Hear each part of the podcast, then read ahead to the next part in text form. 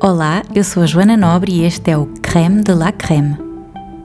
Dou as boas-vindas à versão áudio do meu artigo sobre envelhecimento digital. O envelhecimento digital decorre da emissão de radiação de luz visível azul na pele. Atualmente é consensual, a pele envelhece mais depressa e algumas patologias agravam-se por estarmos cada vez mais horas em frente aos nossos dispositivos eletrónicos. O que é a luz azul? A luz azul é uma radiação no espectro da luz visível com cor que pode ser vista pelo olho humano. Imediatamente a seguir à radiação ultravioleta é a luz do espectro visível que apresenta maior energia, sendo capaz de penetrar muito profundamente na pele até ao tecido adiposo subcutâneo.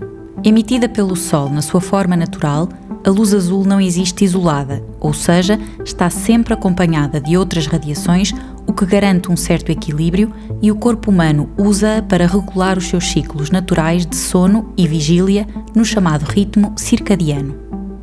Fontes artificiais de luz azul incluem dispositivos eletrónicos como smartphones, laptops, computadores, tablets, televisões, bem como lâmpadas fluorescentes de baixo consumo de energia e luzes LED.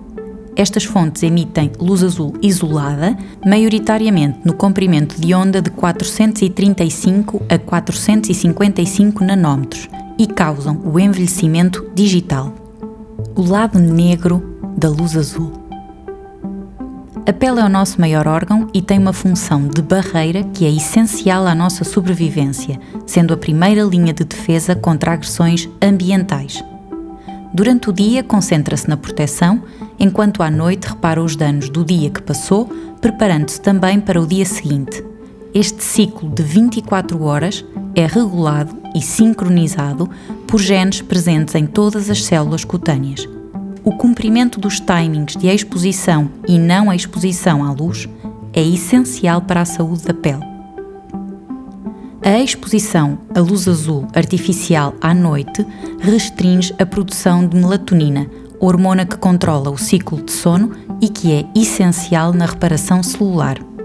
Além disso, confunde diretamente as células da pele, fazendo-as crer que é de dia. Como tal, durante essa exposição, as células não se reparam, causando danos e acelerando o seu envelhecimento.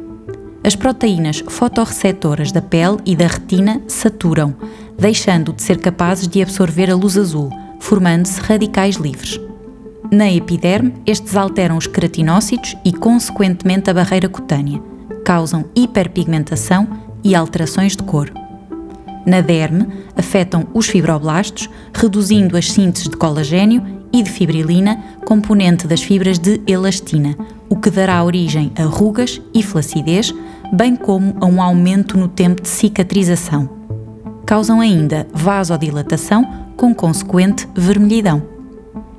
A dose faz o veneno, já dizia Paracelso. Há alguns benefícios decorrentes da exposição controlada da pele à luz azul, nomeadamente no tratamento da acne, da psoríase, da dermatite atópica, do eczema, de algumas neurodermatites e até da depressão. A luz azul natural ajuda a regular o ritmo circadiano, potencia o estado de alerta, ajuda na memória e função cognitiva e dá ânimo. Os ecrãs fazem parte da nossa vida. De acordo com estudos recentes, o tempo passado ao telemóvel pelos millennials representa um dia por semana. O uso de dispositivos eletrónicos está a crescer em todas as gerações. 60% das pessoas passam atualmente mais de 6 horas do dia em frente a um ecrã de computador ou outros dispositivos móveis. Durante o período de confinamento, com o teletrabalho e a permanência de longos períodos em casa, houve um aumento do uso de tecnologias emissoras de luz azul e prevê-se que esta tendência permaneça no futuro. Quem precisa de proteção contra o envelhecimento digital? Todos nós precisamos tomar precauções contra os efeitos da luz azul, porque passamos muitas horas, diariamente, em frente a ecrãs. O que fazer? Usar software que filtre a luz azul. A maior parte dos sistemas operativos de PCs e smartphones já incluem essa funcionalidade. Não use apenas à noite, mantenha-os sempre ativos. Usar óculos com lentes que filtrem a luz azul. Esta será uma proteção valiosa para a pele do contorno de olhos. Usar cosméticos que promovam esta proteção específica, protetores solares. Há alguns protetores no mercado que, para além da proteção contra a radiação ultravioleta, garantem ainda uma proteção contra a luz visível de alta energia, ou seja, contra a luz azul. Destacam-se aqui os filtros físicos, como o óxido de zinco e o dióxido de titânio, e ainda ingredientes como a melanina fracionada.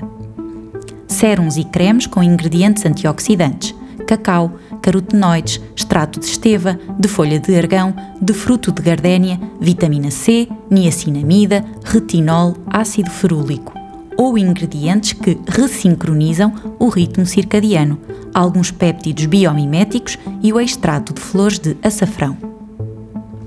Limpar muito bem a pele de manhã e à noite e fazer uma esfoliação semanal. Estas duas ações ajudam na eliminação de poluentes exógenos que oxidam a pele. E claro, saia de casa.